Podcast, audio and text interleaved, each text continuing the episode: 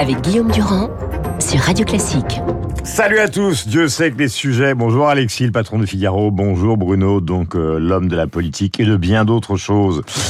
À BFM, mais évidemment donc à Paris Match, Poutine, y a-t-il un cancer? En tout cas, un cinquième de l'Ukraine est contrôlé par les Russes. Et puis il y a beaucoup d'autres sujets, comme par exemple la présence de Nadal, le jubilé de la reine, et aussi le jubilé des Rolling Stones. Euh, vous en parlez dans le Figaro ce matin, Alexis Brézé, avec votre équipe. Tout ça pour dire que la culture anglaise est loin d'avoir disparu de la planète, c'est le moins qu'on puisse dire, malgré le Brexit. Mais alors vous avez lancé, je le disais dans votre salle de bain, une polémique totalement inattendue à une semaine des législatives mon cher Bruno, comment cette affaire s'est-elle montée? Sardou qui s'adresse à Mélenchon et qui lui dit « Si tu es élu, je me tire ». Bah, comment ça s'est monté? D'abord, il y, a, y a une, ça part d'une comédie musicale euh, ça, euh, sur les chansons de Sardou euh, qui, qui, se déroule en ce moment à Paris. Et puis, euh, on décide de faire un, une interview de Michel Sardou qui, manifestement, a choisi de parler plus de politique que de musique mmh. puisqu'il a envie de le faire avec moi. Il l'a souvent fait. Hein. Je suis pas un grand spécialiste du, du, de la chanson française. Et donc, voilà, on a fait cet entretien chez lui, en Normandie, où il vit l'essentiel du, du, temps. Et mmh. très vite, c'est parti sur, c'est parti sur la politique. Qu'est-ce qu'il vous dit exactement bah, En fait, ça part que il, il, a trouvé la, la, campagne présidentielle très chiante. Mmh. Et, à mon avis, il n'est pas le seul. Et il n'est pas le seul. J'ai écouté Bernard Sanès tout à l'heure. Je, je pense que il y a quelques Français qui doivent partager. Je, je, crois que même autour de la table, on est quelques-uns à penser la même chose. Ah, pourtant, c'est euh, notre métier. Oui, oui, non, mais elle était quand même très chiante cette campagne présidentielle. Et oui. donc euh, c'est parti. Et, et, ensuite, il, il me dit euh, non, mais j'écoute le, les législatives. Alors donc, euh, Jean-Luc Mélenchon va être premier ministre. Mmh. Et il me dit bah si c'est ça, je me tire. Ce qu'il a déjà fait parce qu'il est parti vivre à Miami pendant des années? Absolument. Et donc il, il, se tire. Et bon, après il a cette formule assez drôle sur où je déclare la Normandie indépendante. Mmh. Mais euh, c'est surtout qu'ensuite il part sur euh, les, les, les, les, les, le fait qu'aujourd'hui il y a plus de programme sérieux. Que euh, il, c'est ce que dit Patrick Artus. Ce qui est intéressant, c'est que le showbiz rejoint. Ouais, absolument. Il trouve ça. Gens... Les, il trouve les propositions de Mélenchon mmh. délirantes. Plus personne n'y croit. Mais mmh. mais il, voilà, il s'étonne que mais... aujourd'hui. Et surtout, il, il fait référence aussi parce que lui, il a connu quand même pas mal, il a fréquenté beaucoup les, les présidents de la République, et il dit il n'y a plus rien de sérieux. Quoi. Oui. Alors, ce qui est intéressant dans cette affaire, qui pourrait paraître anecdotique malgré votre immense talent, c'est que Mélenchon lui a répondu. Et Mélenchon lui a répondu et lui propose carrément un débat. Alexis. Euh, oui, il est malin, la Mélenchon, parce que c'est vrai qu'en d'autres temps, Mélenchon, qui s'énerve facilement, aurait pu lui dire, mais euh, allez vous faire voir, euh, les, milliardaires, les milliardaires qui, peut, qui vous donnent des leçons aux Français. Enfin, on, on imagine la, la réponse qu'aurait pu être celle de Mélenchon. Il fait pas du tout ça. Il dit, mais non, je veux vous convaincre de rester en France, voyons-nous, parlons-nous. Enfin bon, il la joue très, très, très dans l'empathie et, et, sympathique, ce qui est pas idiot. Euh, bon, après tout ça, quand même assez savoureux, ne m'appelez plus jamais France. Mmh. on a tellement entendu d'artistes dire, je quitte la France si c'est le Front National qui gagne, qu'on entendra qui dit je quitte la France si c'est assez... il y a quelque chose finalement d'assez savoureux. Euh, Et ce que je crois qu'il y en a tellement peu que maintenant qui s'engagent et qui disent des choses. Euh... Euh... Après, je pense qu'on peut quand même rassurer et Michel Sardou et les fans de Michel Sardou. Mmh il y a quand même zéro chance que Mélenchon soit Premier ministre et qu'il qu soit élu, comme le dit Sardou. D'abord, il ne sera pas élu parce qu'il n'est pas candidat. Et puis, de toute façon, pour être Premier ministre, il faudrait qu'il ait la majorité absolue. Ça ne tient pas debout, personne n'y croit. Quand bien même Macron ce qui est possible, pas certain, n'aurait pas la majorité absolue. Il arriverait à composer une majorité ouais. en se tournant vers la gauche, euh, s'il le faut, avec euh, Valérie Rabault, dont il avait failli faire une première ministre. Eh ben, il pourra s'allier avec elle. Et puis le modèle avec un de droite. Enfin, il trouvera toujours une majorité de rechange. Bon, alors, euh, donc, je Mélenchon. Je donc, Alexis de vous de, de faire penser que Michel. Sardou, que Michel Sardou est en train d'activer le vote utile. Moi, je veux garder Michel Sardou en France, pas du tout. Question, puisque vous parlez donc du président de la République, et après on parlera de la culture anglaise au-delà du jubilé, parce que c'est vrai que cette culture domine et dans votre journal ce matin, en dehors du bleu tourterelle de la reine, en dehors d'une certaine tristesse car elle pourra pas aller à la messe de son jubilé, il y a aussi, c'est le Figaro qui en parle, de ce deuxième jubilé qui est celui des Rolling Stones, car la reine c'est 70 ans, les Rolling Stones c'est 60 ans, et s'il y avait un Français qui sur le plan culturel pouvait occuper le devant de la scène mondiale depuis 60 ans, on le saurait, c'est le même cas pour James Bond, hein, mourir peut attendre, record absolu euh, concernant les entrées dans le monde. Alors ces voyages, ce voyage à Cherbourg, ce voyage à Marseille, l'école et euh, bien évidemment euh, la santé, on a l'impression que c'est à la fois une volonté de réforme, mais que c'est tellement timide, d'ailleurs ça s'appelle une mission flash, que finalement plus personne n'y croit. Alexis. On a l'impression que, que, que, le président de la République, sentant que les choses tournent quand même pas si bien, change son fusil d'épaule, mais il le fait comme ce qu'il fait souvent, à moitié. C'est-à-dire que la stratégie qui était celle au lendemain des législatives, c'était où surtout on bouge pas, on fait pas campagne, on ne fait rien, on a une bonne avance, on attend et on gèle tout et comme ça, ça marchera. Surtout pas de vague. puis à force de pas faire de vagues, et euh, bah, il s'est pris la vague dans la figure parce qu'au fond, la nature horreur du vide et à ne pas faire campagne, et bah, il a pris tous les événements, euh, la campagne de Mélenchon, l'affaire Papendiaï, euh, l'affaire Abad, l'affaire Stade de France Darmanin, et donc là, on sent qu'il se dit bah il faut quand même faire quelque chose. Mais il le fait pas vraiment. Quand il va à Cherbourg, sur l'hôpital, après nous avoir annoncé une grande, grande concertation sur l'hôpital, là, il en parle plus. Et il nous dit, on va faire une mission flash pour savoir ce que c'est, ce qui se passe à l'hôpital.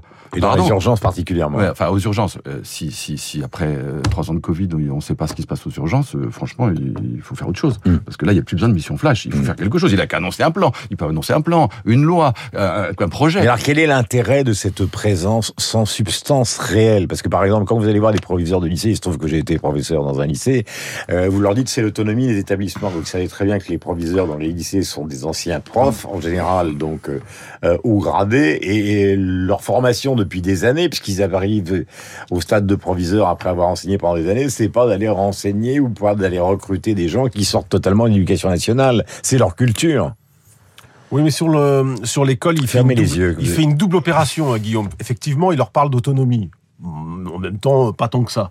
Euh, il, a mis Papendiaï pour essayer aussi de rassurer le corps enseignant euh, mm. qui serait sorti euh, traumatisé des cinq ans de Jean-Michel Blanquer.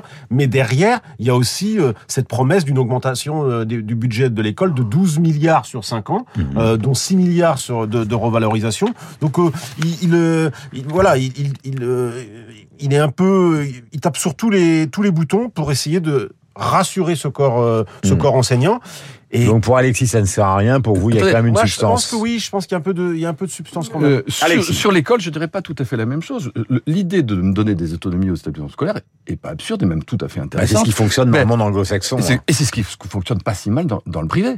Euh, pourquoi le privé ça marche mieux aussi C'est parce que les chefs d'établissements ont plus la main sur le choix de leurs enseignants. Pas absolument, mais ils ont davantage la main. Donc le faire, c'est pas, c'est pas absurde.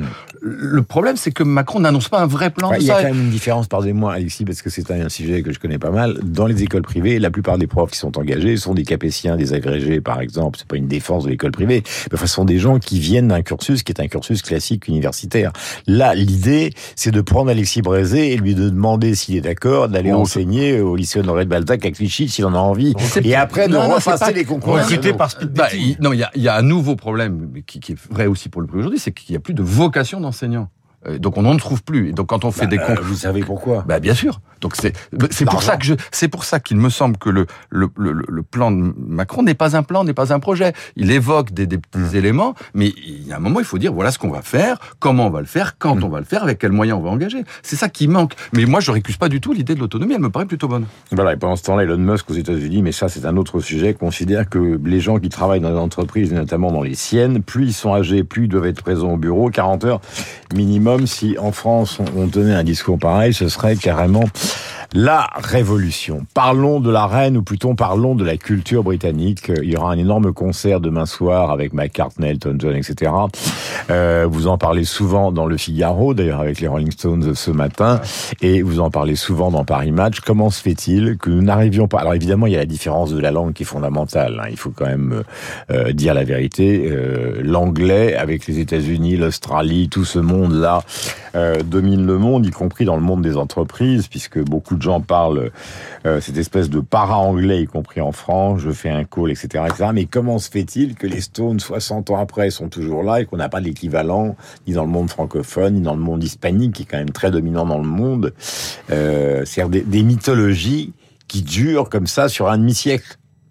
Bah, d'abord, il y a une fascination euh, euh des, de, la, la, génération. Ils ont presque 80 ans. Hein. Oui, mais il y a aussi une fascination de la génération des, des boomers pour, euh, bah, pour euh, leur, c'est leur jeunesse, c'est c'est les c'est les héros de, de cette de cette période, qui est aussi une période. alors on réécrit toujours l'histoire, mais qui est aussi une période, c'est celle des 30 glorieuses, donc voilà, dont mm. vous parlez, euh, les Rolling Stones et d'autres, eh mm. euh, voilà, ils continuent à faire des grands concerts aujourd'hui, et on les, on les vénère ah. aussi en partie pour cette, euh, mm. pour cette, pour cette raison-là. Les vénère une partie de cette de notre génération, c'est-à-dire la génération des, des boomers. si vous allez à un concert des Rolling Stones, vous découvrirez que c'est pas rempli de gens de 60 ans, hein, forcément. la, dernière fois qu'ils sont venus à Paris, je suis allé aux deux, euh, deux fois. Ce n'est pas jeune jeune non plus, il faut ah pas bah exagérer. C'est quand même une pratique culturelle, c'est quand même assez détaillé. Il y a une parenthèse absolument oui, je vous un autre exemple, Dwalipa par exemple, cette jeune britannique d'origine albanaise qui est devenue en quelques mois, quelques années une superstar mondiale. Elle vient d'Albanie, son père euh, vit à Londres et tout d'un coup ça explose. On n'a pas l'équivalent à part le seul francophone qui a réussi à faire une percée mondiale. Qui est-ce? Allez-y.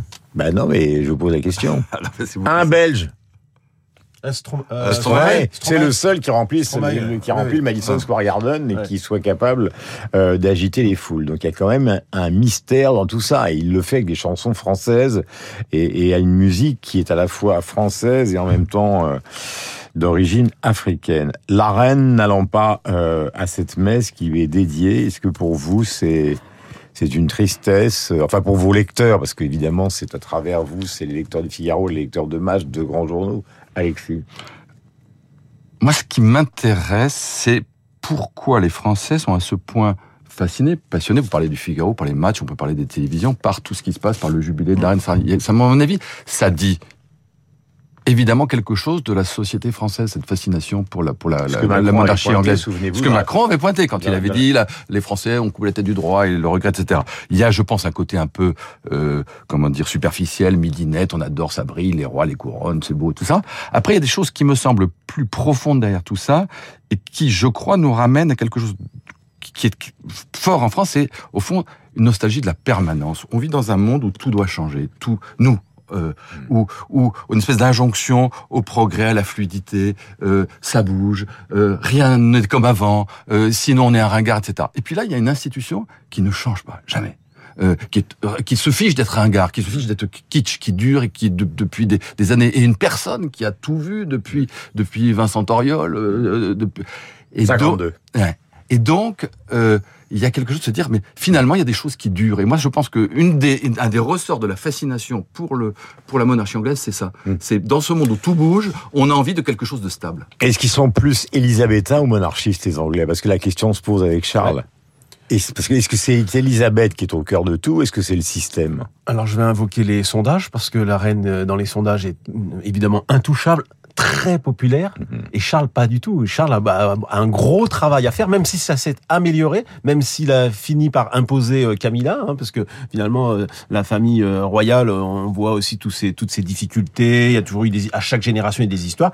Charles est sorti de cette période extrêmement compliquée. Camilla maintenant est imposée, mhm. donc il régnera.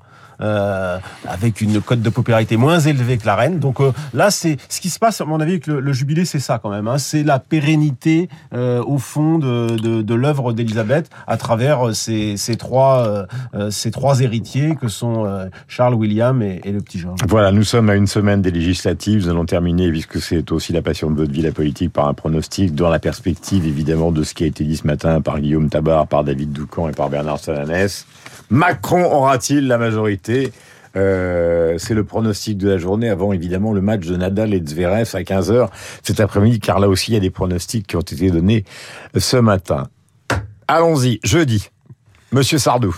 Euh, oui, il n'aura pas la majorité absolue sur, avec son parti, mais il aura la majorité absolue avec ses alliés du MoDem et d'Horizon. Je ne veux pas traiter Alexis Brézé de Monsieur Mélenchon, car c'est pas vraiment sa tasse de euh, thé. Brézé Je dirais qu'il peut avoir la majorité absolue, mhm. que s'il a une majorité relative, il trouvera toujours suffisamment d'alliés pour composer sa majorité. Donc au fond, au fond, il ne court pas de risque, il n'y a pas de risque de bascule de la majorité. C'est ce que je disais tout à l'heure à propos de Mélenchon. Donc Michel Sardou, l'ami de Bruno Jeudi et, et, et, et quelqu'un que j'admire, restera en France et c'est ça la bonne nouvelle de ces législatives. Et il est 8h57 sur antenne de Radio Classique. Merci d'être fidèle à la matinale. Nous avons rendez-vous avec Renaud Blanc et Lucille Bréau et puis Franck Ferrand, bien évidemment. Passez le meilleur week-end possible.